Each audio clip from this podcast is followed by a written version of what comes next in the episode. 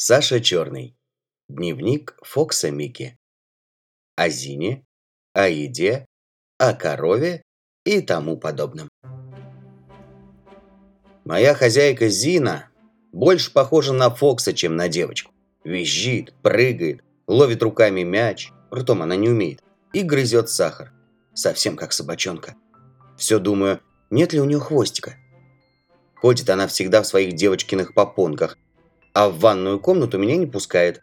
Уж я бы подсмотрел. Вчера она расхвасталась. Видишь, Микки, сколько у меня тетрадок.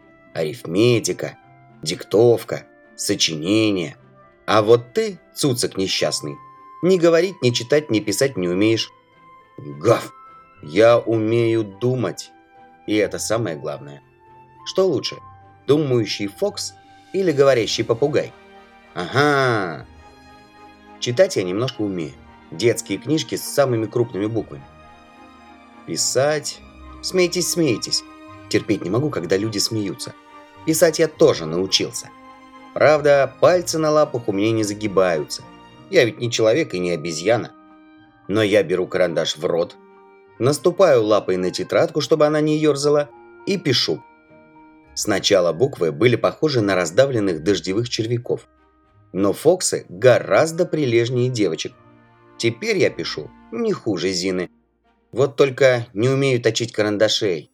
Когда мой иступится, я бегу тихонько в кабинет и тащу со стола отточенные людьми огрызочки. Ставлю три звездочки. Я видал в детских книжках.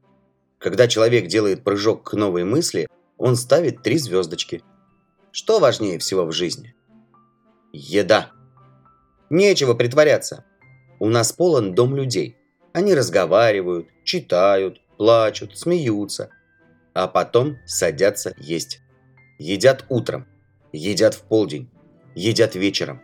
А Зина ест даже ночью. Прячет под подушку бисквиты и шоколадки и потихоньку чавкает. Как много они едят. Как долго они едят.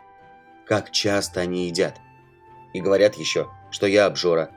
Сунут косточку от телячьей котлетки, котлетку сами съедят. Нальют полблюдца молока. И все. Разве я пристаю?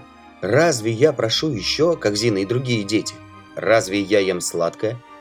Клейстер, который называется киселем, или жидкую гадость из чернослива и изюма, или холодный ужас, который они называют мороженым. Я деликатнее всех собак, потому что я породистый фокс. Погрызу косточку. Съем, осторожно взяв из рук Зины бисквит, и все. Но они... Зачем эти супы? Разве не вкуснее чистая вода? Зачем эти горошки, моркови, сельдерейки и прочие гадости, которыми они портят жаркое? Зачем вообще варить или жарить? Я недавно попробовал кусочек сырого мяса. Упал на кухне на пол. Я имел полное право его съесть. Уверяю вас, оно было гораздо вкусней всех этих шипящих на сковородке котлет. И как было бы хорошо, если бы не варили и не жарили. Не было бы кухарок. Они совсем не умеют обращаться с порядочными собаками. Ели бы все на полу, без посуды. Не было бы веселей. А то всегда сидишь под столом среди чужих ног. Толкаются, наступают на лапы. Подумаешь, как весело. Или еще лучше – ели бы на траве перед домом, каждому по сырой котлетке. А после обеда все бы барахтались и визжали, как Зина со мной. Гав, гав. Меня называют обжорой. Выпил глоток молока из кошкиного блюдца. Подумаешь. А сами?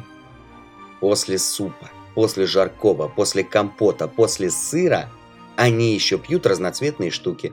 Красную, вино, желтую, пиво, черную, кофе. Зачем?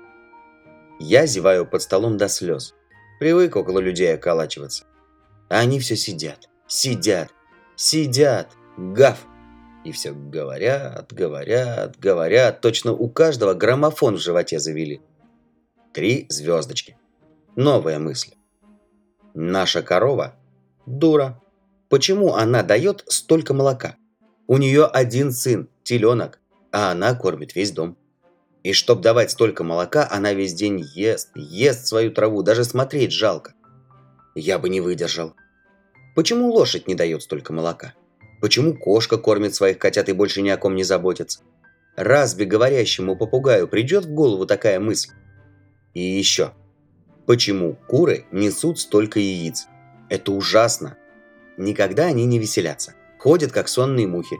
Летать совсем разучились. Не поют, как другие птицы.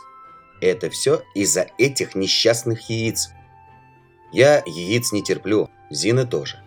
Если бы я мог объясниться с курами, я бы им отсоветовал нести столько яиц. Хорошо все-таки быть Фоксом. Не ем супа, не играю на этой проклятой музыке, по которой Зина бегает пальцами, не даю молока и тому подобное, как говорит Зинин папа. Трах, карандаш надломился. Надо писать осторожнее. Кабинет на замке, а там все карандаши. В следующий раз сочиню собачьи стихи. Очень это меня интересует. Фокс Микки. Первая собака, умеющая писать.